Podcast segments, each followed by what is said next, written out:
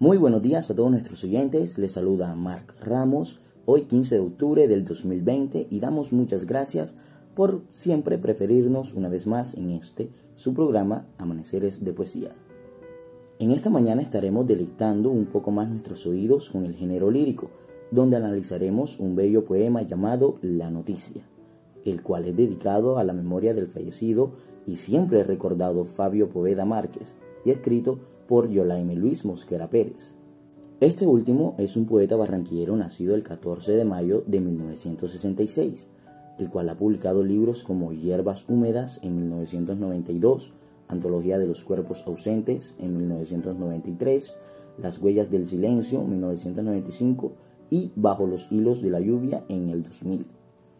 En sus participaciones literarias ocupó el primer puesto en la Casa de la Cultura y Turismo de la ciudad de Valledupar en 1991 y ha sido finalista a nivel nacional en tres ocasiones en el Festival de la Poesía que realizan todos los años en el Café Literario Vargas Vila en San Diego Cesar.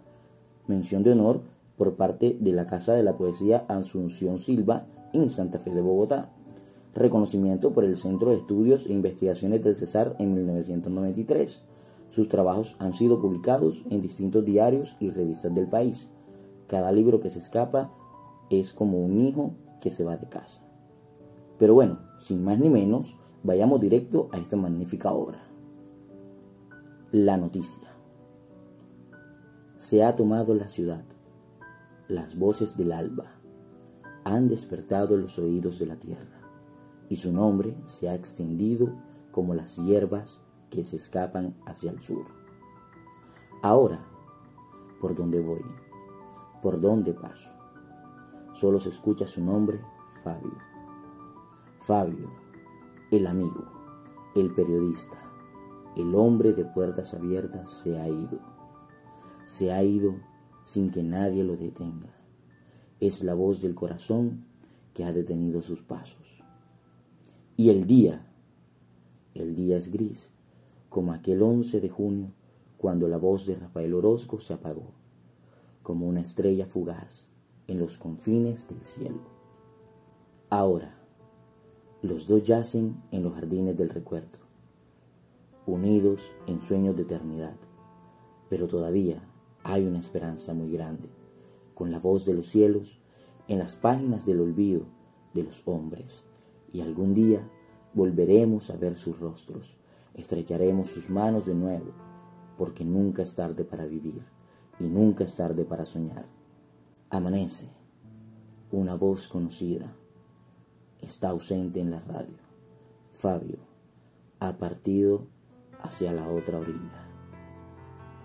Y bueno, ahora analizaremos todo el cuerpo que conforma este poema, que son el hablante lírico, temple de ánimo, actitud lírica, objetivo lírico y los recursos estilísticos que se encontraron y que fueron utilizados por el autor. En el hablante lírico se distingue a una persona llena de dolor y de gran tristeza por la partida o fallecimiento de su viejo amigo, pero que a pesar de todo este sentir, él lo iba a recordar por su grandeza y forma de ser, siendo todo esto lo que a su vez fortalecía sus ánimos. El temple de ánimo es triste y doloroso, manejando una actitud lírica carmínica, ya que se emplea en la primera persona siendo muy subjetiva y expresa muchos sentimientos. En el objetivo lírico, o motivo lírico, identificamos la muerte, lo cual es sinónimo de separación y distancia, que se reflejan en el poeta al momento de dedicar este escrito a cierta persona. Los recursos estilísticos encontrados fueron la anáfora, anadiplosis, metáfora, símil, paralelismo y encabalgamiento. La anáfora es la repetición de una o varias palabras al principio de dos o más versos y lo podemos encontrar en por dónde voy, por dónde paso. La anadiplosis es cuando el final de un grupo sintáctico o verso se repite en el siguiente, como lo pudimos ver en Solo se escucha su nombre, Fabio. Fabio, el amigo, el periodista. Paralelismo, repetición de la misma estructura sintáctica en un verso u oración. lo podemos encontrar en Nunca es tarde para vivir y nunca es tarde para soñar. También podemos observar que encontramos metáfora, que es la identificación de dos elementos entre los que existe alguna relación, es decir, consiste en referirse a un objeto con el nombre de otro con el cual guarda una relación de semejanza. Y esto lo, lo vimos en Es la voz del corazón que ha detenido sus pasos. El símil. El símil es la comparación entre dos realidades por medio de la conjunción como u otra expresión equivalente. Ahí pudimos encontrar se apagó como una estrella fugaz en los confines del cielo. Y por último encontramos el encabalgamiento.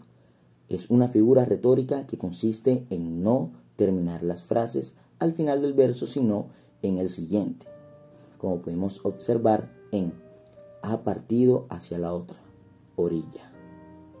Y bueno, la estructura de este texto está escrita en prosa poética, la cual consta de 7 párrafos y 38 versos. Esto ha sido todo en nuestra emisión de hoy. Espero que le haya encantado a todos nuestros oyentes y sigan siempre sintonizando este espacio en sus vidas, donde podrán aprender un poco más de este maravilloso género lírico y que tengan un muy bonito, feliz resto de día. Chao, chao.